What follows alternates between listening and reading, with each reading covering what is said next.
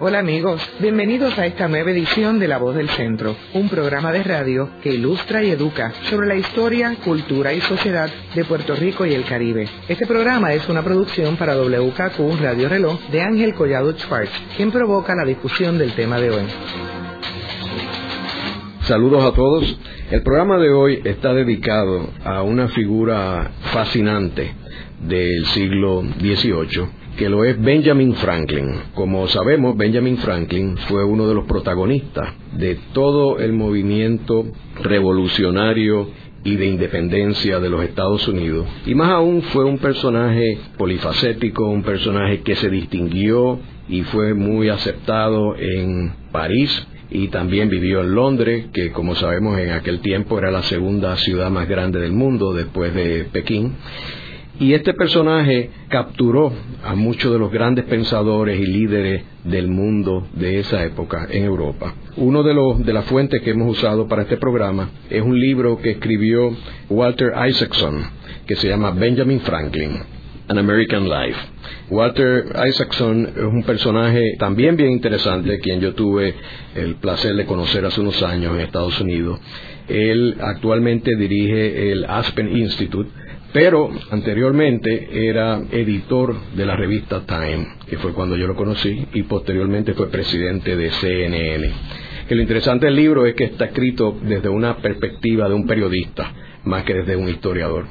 Hoy tenemos con nosotros a un personaje también este, que conoce mucho de historia norteamericana, ya que es su especialidad. Él es Manuel Rodríguez, profesor de historia en el Departamento de Historia de la Universidad de Puerto Rico en el recinto de Río Piedra. Así que, Manuel, me gustaría comenzar el programa que tú nos dieras este, en una forma encapsulada. ¿Quién era Benjamin Franklin? Bueno, antes que nada, le quiero dar las gracias a la voz del centro por extenderme esta invitación a, su programa.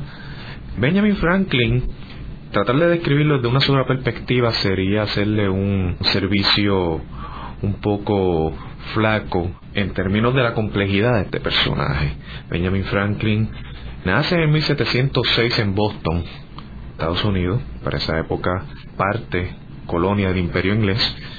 Nace de una familia de pequeños comerciantes dedicado a diversos negocios que van desde la manufactura de jabón, velas, más tarde su negocio familiar se diversifica y empieza a incursionar el área de, la impresión y de la prensa que precisamente el área que el joven Franklin empieza a incursionar temprano en su carrera como asistente de su hermano en una imprenta.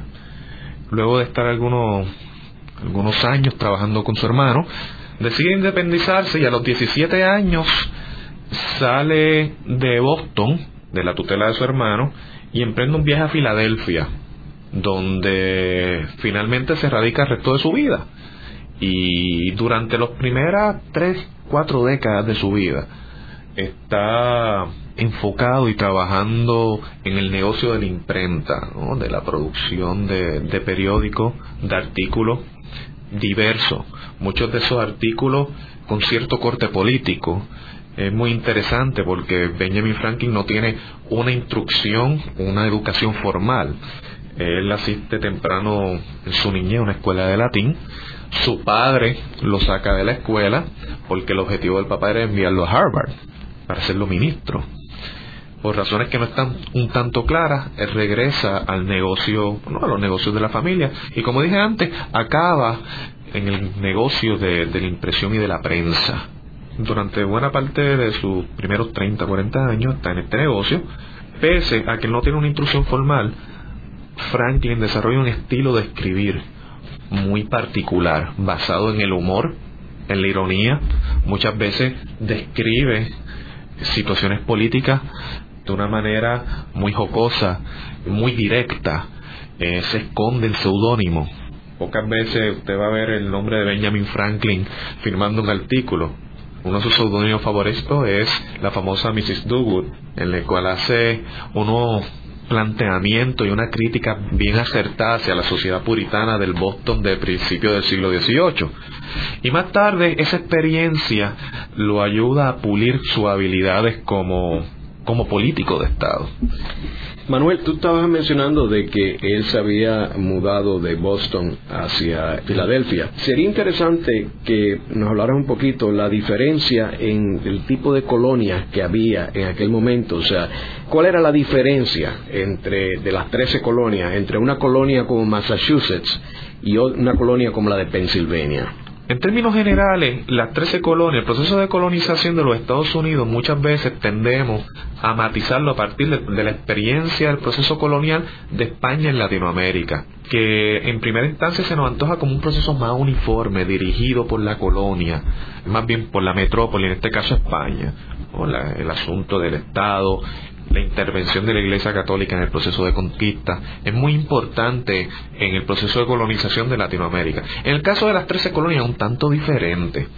No es un proceso que remite únicamente a la iniciativa del Estado. El Estado delega en personas particulares, en figuras corporativas, la colonización de Norteamérica desde muy temprano, el siglo XVII. Claro, esa colonización no es uniforme ni estándar. Cambia, dependiendo de quién compre los derechos para colonizar el área que le asigna la corona o el Estado inglés. De esta manera vemos que los procesos de colonización, digamos, en Nueva Inglaterra, en Pensilvania y en el sur son diferentes uno de otro. En Boston vamos a tener a John Winthrop y a los puritanos con este concepto de la ciudad de la colina. Una sociedad interesantemente teocrática hasta bien entrado el siglo XVIII. En las colonias, lo que llamamos las colonias del medio, Pensilvania, New Jersey, Nueva York, quizá un poco Maryland, usted va a encontrar otro proceso de colonización. El más particular es Pensilvania, bajo William Penn, una sociedad abierta que eh, abogaba por la tolerancia religiosa y étnica. En la Pensilvania del siglo XVIII, usted podía encontrar cómodamente en la ciudad de Filadelfia a judíos, árabes, protestantes y católicos conviviendo juntos. Y las colonias del sur de Virginia, que es una sociedad moldeada en el estilo de la plantación y una sociedad ¿no? que se, ya va definiendo una tendencia, una sociedad esclavista. O sea que hay una, una diferencia, una diversidad bien amplia en esas 13 colonias. Hacemos una breve pausa y luego continuamos con la voz del centro por WKQ Radio Reloj.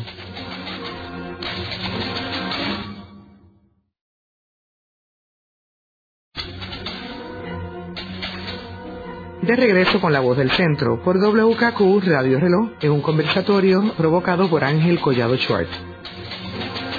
Continuamos con el programa de hoy dedicado a Benjamin Franklin y titulado Benjamin Franklin de anexionista a independentista. Hoy con nuestro invitado, el doctor Manuel Rodríguez, profesor de historia de la Universidad de Puerto Rico, recinto de Río Piedras.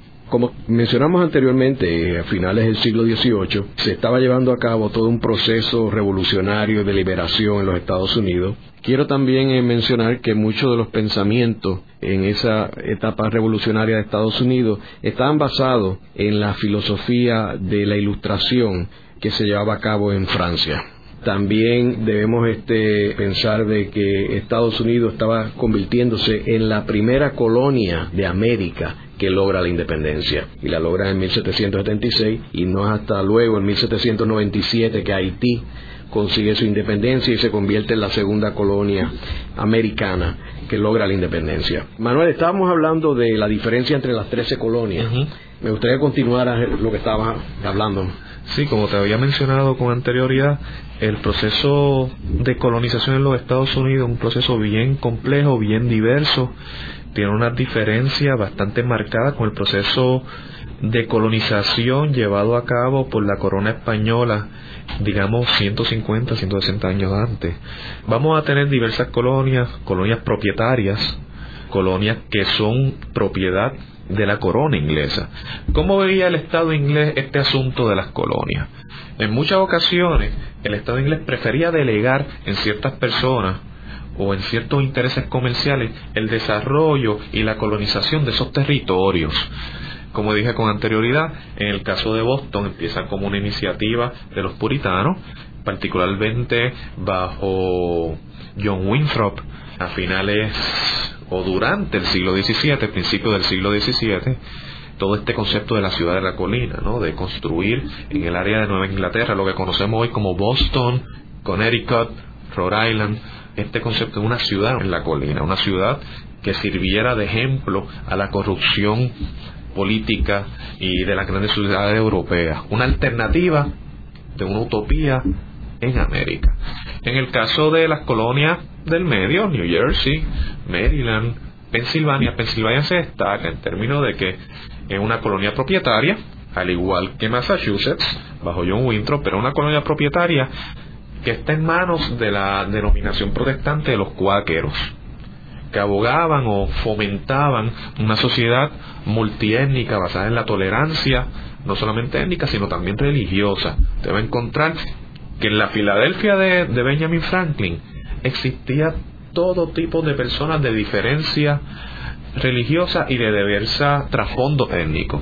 Esa era la, la Filadelfia del siglo XVIII de Franklin, una Filadelfia compleja, una Filadelfia hasta cierto punto tolerante, que en buena medida fomentó las iniciativas, digamos, y los intereses de Franklin en ese ambiente ¿no? de aceptación y de diversidad cultural y étnica. Manuel, me gustaría también que nos hablara un poco sobre el aspecto científico de Benjamin Franklin, su relación con el cometa, el experimento de electricidad, él como experimentador de la ciencia. Yo creo que Franklin, como hijo de la ilustración, ¿no? ese, ese interés eh, en el referente de la razón, la importancia que se le concede a la ciencia para tratar de elucidar ciertas certezas en un mundo ambiguo. Franklin es el ejemplo máximo de ese proceso que está viviendo no solo Estados Unidos, sino el mundo del siglo XVIII. Me gustaría antes que explicara qué fue ese periodo de la ilustración. Podemos considerar la ilustración como un periodo en el cual vemos una transformación o un cambio de los intereses en términos de saber, el interés que hubo en el pasado, antes del siglo XVIII, el interés en que se basaba en esos saberes, estaba cimentado en toda esta idea de la, de la teocracia, de la cristiandad, sobre la razón. Ya en el siglo XVIII vemos como un cambio. La razón y accesar el conocimiento a través de la razón, no a través de un referente religioso, es lo que va a caracterizar toda esta generación de la ilustración a partir de ese interés por buscar la razón para poder entender el entorno de un mundo que muchas veces no se puede explicar únicamente por un referente religioso, pues vamos a ver que diferentes personalidades en la Europa del siglo XVIII, que es donde se da este gran movimiento, estamos hablando de, de Isaac Newton, de David Hume, de Rousseau, de Voltaire, de todas estas grandes personas de ilustración, privilegian la razón en todos los campos del saber como una manera de entender el mundo, el procedimiento científico, el empirismo, ver el mundo desde una perspectiva más científica, no solamente basada en mitos o en referentes religiosos. Y entonces un personaje que tú acabas de mencionar, Hume, Voltaire, quienes conocieron a Benjamin Franklin. Por supuesto, Benjamin Franklin inclusive conversó en persona varias veces con Hume y no podemos descartar la posibilidad que buena parte de, de, los intereses de Franklin, el desarrollo de su pensamiento político, tiene un vínculo muy fuerte con todos estos pensadores ingleses, escoceses y franceses. Volviendo otra vez a la parte científica. Volviendo a la parte científica, yo creo que una de las cosas más importantes de Benjamin Franklin, que lo hace un, un hombre bien particular y bien importante en el contexto de la ilustración, es su curiosidad. Y esa curiosidad que no está vinculada a su bagaje intelectual, porque como dijimos antes, Franklin no tiene una instrucción formal en una gran universidad. Esa iniciativa que luego se forma parte ¿no? de, de la idiosincrasia de lo que es lo norteamericano, es uno de los aspectos más importantes de la personalidad de Franklin, de manera que él va a incursionar todos los campos del saber posible. Me parece que uno de sus experimentos científicos más contundentes y más importantes es el de la existencia de la electricidad. No había una idea clara de lo que era la electricidad. Franklin contribuye a clarificar la idea y las propiedades de la electricidad como tal. Él es el primero que propone, por ejemplo, que la electricidad no es una constante de energía que se puede medir en términos de normales o métricos o cuantificable como tal, sino él establece, por ejemplo, que la manera más efectiva de medir las corrientes eléctricas es a través de un polo positivo, un polo negativo. Él empieza a ensayar o a construir baterías rudimentarias en donde no almacenar esa, esa electricidad y quizás a partir de ese experimento del cometa que se efectuó en Filadelfia, en la década de 1750, va junto a su hijo, una pradera en el área de Filadelfia, eleva un cometa que está atado a una llave y la carga que se genera, estaba en medio de una tormenta, hace que él pueda percibir la corriente de electricidad que corre en su cuerpo. Entonces, a partir de esa experiencia que empieza él a, a elaborar sobre esta idea de electricidad. Luego de la pausa continuamos con La Voz del Centro por WKQ Radio Reloj.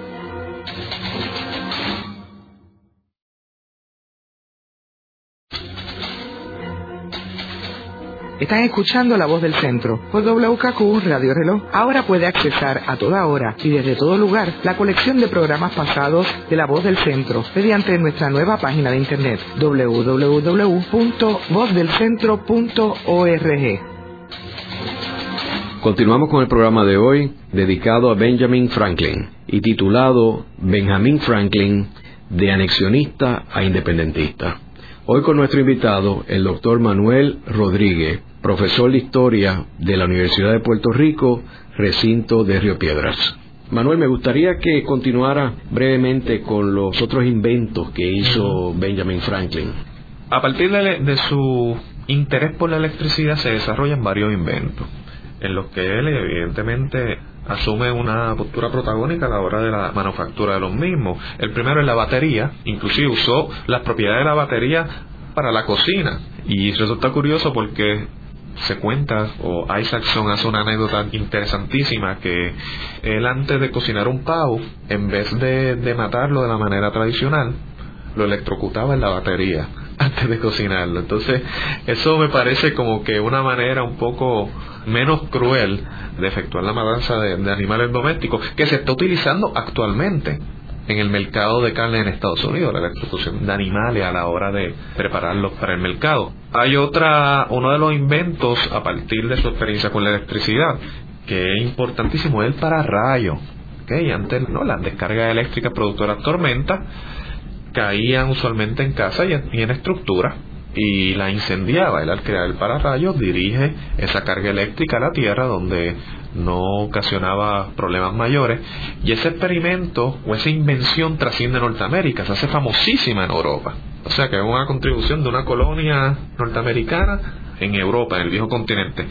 Otro invento trascendentales efectuados por Franklin son los espejuelos bifocales. Está también un sistema de estufas que se limpiaba a sí misma y todos estos inventos tuvieron gran aceptación en la sociedad colonial de la época. Ah, es muy importante que una de las invenciones más prácticas de, de Franklin es el sistema de préstamos de libros y de bibliotecas públicas en el área de Filadelfia. Este concepto de prestar un libro y que usted se lo lleva a la casa y después lo devuelve al pasar cierto tiempo es parte ¿no? de, de la inventiva de Franklin ¿no? y responde al amor que él sentía ¿no? por los libros y por los saberes. Entrando ya en la lucha de independencia de los Estados Unidos y todo el proceso, yo creo que es interesante aclarar de que Benjamin Franklin, al igual que la mayoría de los americanos que vivían en las colonias, favorecían mantenerse como colonia de Inglaterra y esto es bien interesante, y que fue precisamente el Parlamento el que en realidad llevó a esta confrontación con las 13 colonias, más bien por razones de impuestos y contributivas, ya que el rey, ellos no tenían ningún problema con el rey, y Benjamin Franklin creía que era bueno que Inglaterra fuera un país grande y fuerte y poderoso y que las 13 colonias contribuyeran para mantener a Inglaterra como un poder mundial. Manuel, me gustaría que entrara un poco sobre esta primera fase de Benjamin Franklin y cómo él evolucionó de ser una persona que estaba a favor de la monarquía y el gobierno inglés y de mantener las trece colonias a ser uno de los, de los líderes del movimiento del pensamiento independentista en Estados Unidos. Bueno, sí, primeramente tenemos que tener en claro que, que todas estas figuras, grandes figuras del periodo de independencia de los Estados Unidos, Jefferson, Washington, Madison, Adams y el mismo Franklin, se ha creado un discurso historiográfico en el cual no hay fisura en términos de que se proyectan como individuos comprometidos con un ideal de la independencia desde sus orígenes. Y textos como el de Isaacson nos ayudan a matizar esa imagen un poco galvanizada que se tienen de estas grandes figuras de la revolución. En el caso particular de Benjamin Franklin, Franklin en sus años, una vez que deja el negocio de la imprenta, ya adentrándonos en los 1750 y 1760, no tiene un interés contundente en romper relaciones con el Estado inglés. Al contrario, él funge como General Postmaster de las colonias de, América, o sea, la persona que manejaba los correos, el sistema de correo y las relaciones que tenía el correo con las colonias y, el Estado inglés. Y como parte de su trabajo, él tenía que pasar buena parte de, de su tiempo en Londres. De hecho, 33 años de su vida los pasa casi fuera de Estados Unidos.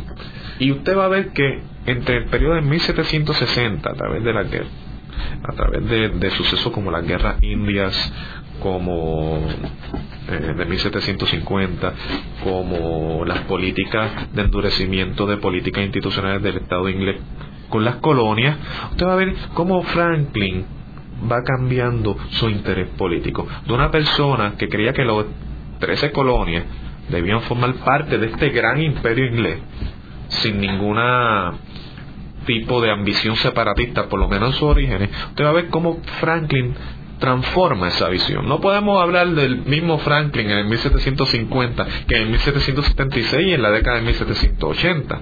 Vemos un Franklin primero comprometido con el Estado inglés, con el imperio inglés, con una idea clara de que nosotros debemos formar parte de ese Estado y debemos contribuir a la construcción de ese imperio.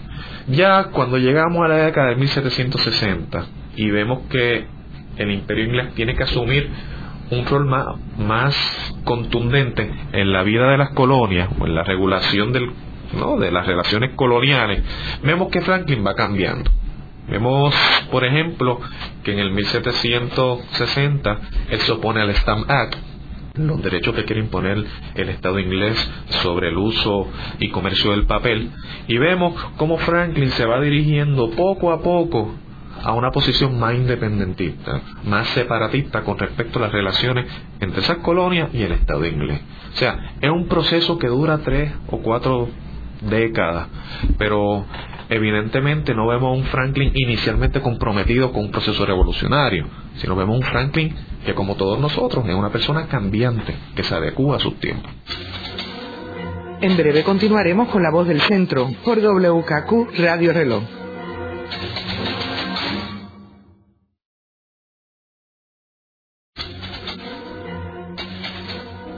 De regreso con la voz del centro, por WKQ Radio Reloj, de vuelta con Ángel Collado Schwartz. Continuamos con el programa de hoy dedicado a Benjamin Franklin y titulado Benjamin Franklin de anexionista a independentista. Hoy con nuestro invitado, el doctor Manuel Rodríguez, profesor de historia de la Universidad de Puerto Rico, recinto de Río Piedras. Como estábamos mencionando anteriormente, Benjamin Franklin fue una persona que favoreció a la corona y al imperio inglés en las 13 colonias durante todo el primer periodo. Tenemos que ver que Benjamin Franklin nace en el 1706 y muere en el 1790. Quiere decir que Benjamin Franklin, cuando surge toda esta revolución en Estados Unidos, ya era un hombre maduro, tenía sobre 60 años. Eh, estos personajes como Thomas Jefferson, como John Adams, eran personajes mucho más jóvenes que Benjamin Franklin, podían ser hijos de él y Benjamin Franklin muere a la edad de 84 años, que es una edad bastante considerable dada, la, eh, época. Así que me gustaría otra vez regresar, este Manuel, a lo que estamos hablando de esta evolución de Benjamin Franklin de una persona pro inglés a una persona pro independencia y su papel que juega en la constituyente de Estados Unidos. Sí, Ángel, habíamos mencionado con anterioridad esa transformación del pensamiento de Benjamin Franklin en cuanto a su posicionamiento si América debería ser independiente o no de Inglaterra. Es importante entender ¿no? ese dilema por el cual atravesaba Franklin, de si separarnos del Estado inglés o consolidar nuestras relaciones con él era un sentimiento que compartían 20% de la población de las colonias para esa época. Yo creo que una de las ¿no? de los ejemplos que pueden ilustrar de una manera más contundente este tipo de sentimientos es la relación de Benjamin Franklin con su hijo. Ya habiendo Franklin tomado su decisión de que América debería ser un lugar o una nación independiente, su hijo había asumido con anterioridad la gobernación del estado de Nueva Jersey y abiertamente se declaró pro inglés. Me parece que eso enturbió las relaciones entre ambos. Finalmente el hijo William encarcelado y posteriormente se va a Inglaterra, donde promete no regresar nada más, jamás a los Estados Unidos una vez constituido como nación, y Franklin nunca logra restablecer esa relación con su hijo. De nuevo, eso representa ¿no? esos tiempos cambiantes, esos tiempos de ambigüedad, esos tiempos en que no había un consenso general en la población de si somos independientes o si nos quedamos como parte de Inglaterra, ¿no? Y esa ambigüedad la recoge esta relación filial entre Franklin y, y su hijo. Es increíble porque hasta bien en 1775 vemos un Franklin ambiguo, inclusive individuos los que constituyen, las personas que constituyen el Congreso Continental que deciden separarse de los Estados Unidos, piensan que Benjamin Franklin en esta ambigüedad era un espía inglés no lo consideraban parte del proceso revolucionario. Es más tarde que se define, ¿no? Y él asume una posición contundente. O sea, esa ambigüedad es característica de, Franklin hasta el momento mismo que empieza, que estallan la hostilidad entre Inglaterra y lo que van a hacer los Estados Unidos. Ya en el periodo post-revolucionario, ya no estamos adentrando al periodo de la Constitución, 1787, aproximadamente, a principios de 1790, de la década de 1790, vemos que nuevamente Franklin contribuye a dilucidar las controversias que se suscitan a partir de la Asamblea Constituyente. La Asamblea Constituyente es, la, ¿no? es una reunión de los representantes de las diferentes colonias para escribir la Constitución de los Estados Unidos en Filadelfia. Uno de los impases, porque esto fue un verano en que estuvieron discutiendo, bueno, cómo vamos a diseñar esta nueva nación.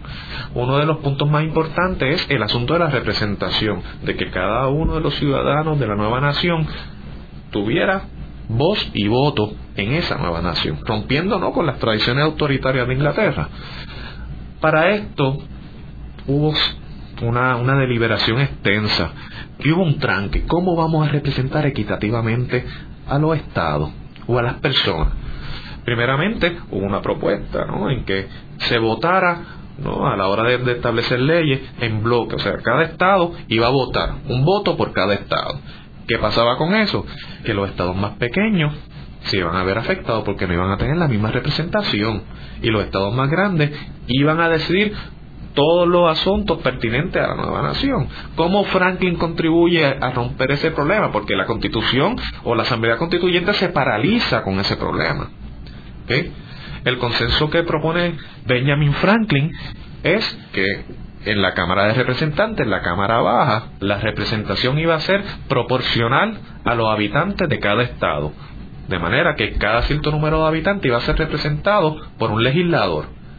Y en la Cámara Alta, la representación iba a ser equitativa. No importa la población del estado, iban a ser dos, dos senadores por estado. De manera que así balanceaba la representación de las poblaciones en asuntos que tuvieran que ver con política exterior, por políticas fiscales, etcétera, etcétera, etcétera. O sea, es Franklin quien rompe ese impasse, el que establece esa fórmula de representación más o menos equitativa y que complace a diversos sectores de la Asamblea Constituyente que acaban firmando la Constitución después de un proceso intenso de deliberación. Y me parece que en términos constitucionales esa es una de, las de las contribuciones más contundentes de Benjamin Franklin.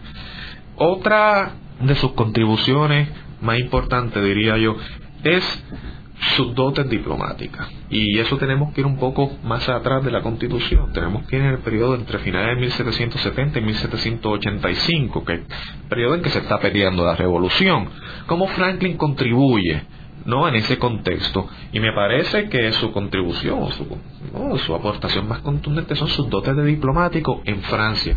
He enviado por el segundo Congreso Continental a Francia para atraer a este país como apoyo al proceso revolucionario. Estamos hablando de una nación nueva, de una nación que tiene que buscar aliados para poder pedir una, una guerra con la que es la potencia más grande del mundo en términos militares, que es Inglaterra. No hay manera de que ellos pudieran ganar esa guerra sin aliados europeos. ¿Y cuáles son los aliados que, los norteamericanos, lo que van a hacer los norteamericanos, más tarde estadounidenses, escogen? Francia y España que son los grandes enemigos de Inglaterra en el momento, como dice Mao Zedong, the enemy of my enemy is my friend. De manera que... Y yo creo, Manuel, que es curioso también que eh, a pesar de que Francia e Inglaterra habían estado peleando a través de los años, por muchos, muchas décadas de años. Sin embargo, en este momento, cuando Benjamin Franklin va a visitar a París, ellos estaban en paz con Inglaterra. Habían terminado la guerra del French Indian War, tenían unas deudas grandes, o sea que en realidad no estaba necesariamente en los mejores intereses de Francia meterse en una guerra con Inglaterra en ese momento histórico. Y eso convertía en un verdadero reto para Benjamin Franklin convencerlo. Me parece que sí, Ángel, en esa dirección. A mí me parece, Francia, como tú bien dices, no estaba en la mejor disposición ni fiscal, ni económica, ni política para asociarse a una nación o correrse el riesgo de establecer relaciones con una nación que estaba subversiva o con una colonia subversiva ante el primer poder militar mundial. Entonces eso cambia de manera radical una vez que Franklin llega a España, perdón, a, Francia. Y también hay que darse cuenta de que Estados Unidos estaba basando su revolución en unos pensamientos de la Ilustración que eran unos pensamientos antimonárquicos hasta cierto punto, ¿verdad? Lo cual es una paradoja, ¿no? En el contexto de que este individuo que viene de, de una colonia de América está proveyendo un nuevo sistema político que no cree en la monarquía y nos viene a pedirnos, precisamente a nosotros, que somos una de las monarquías más longevas de Europa, ayuda para poder ganar esa revolución. Hacemos una pausa y luego continuamos con la parte final de La Voz del Centro por WKQ Radio Reloj.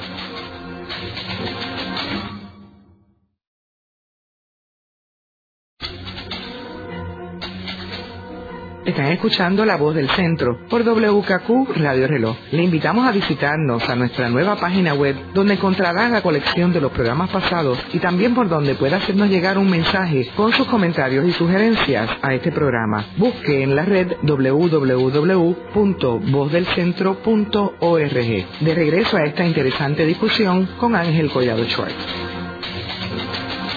Continuamos con el programa de hoy dedicado a Benjamin Franklin y titulado Benjamin Franklin de anexionista a independentista.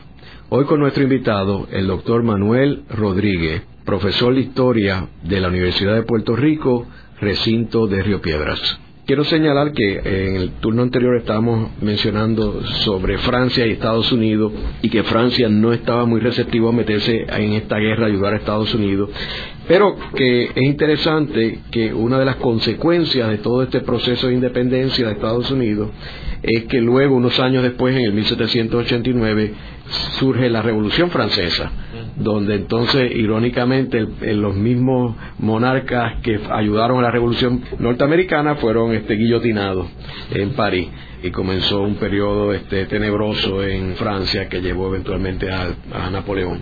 Manuel, me gustaría que hablara un poquito más sobre el rol de Benjamin Franklin en Francia. Como dije anteriormente, era muy importante para la nueva nación que las naciones europeas reconocieran su independencia, particularmente en el mundo cambiante del siglo XVIII, donde las monarquías prevalecían y el concepto de la república era un concepto difuso, al igual que el concepto de la democracia. Eran ideas políticas que todavía no habían prevalecido dentro de lo que son las instituciones políticas de la época.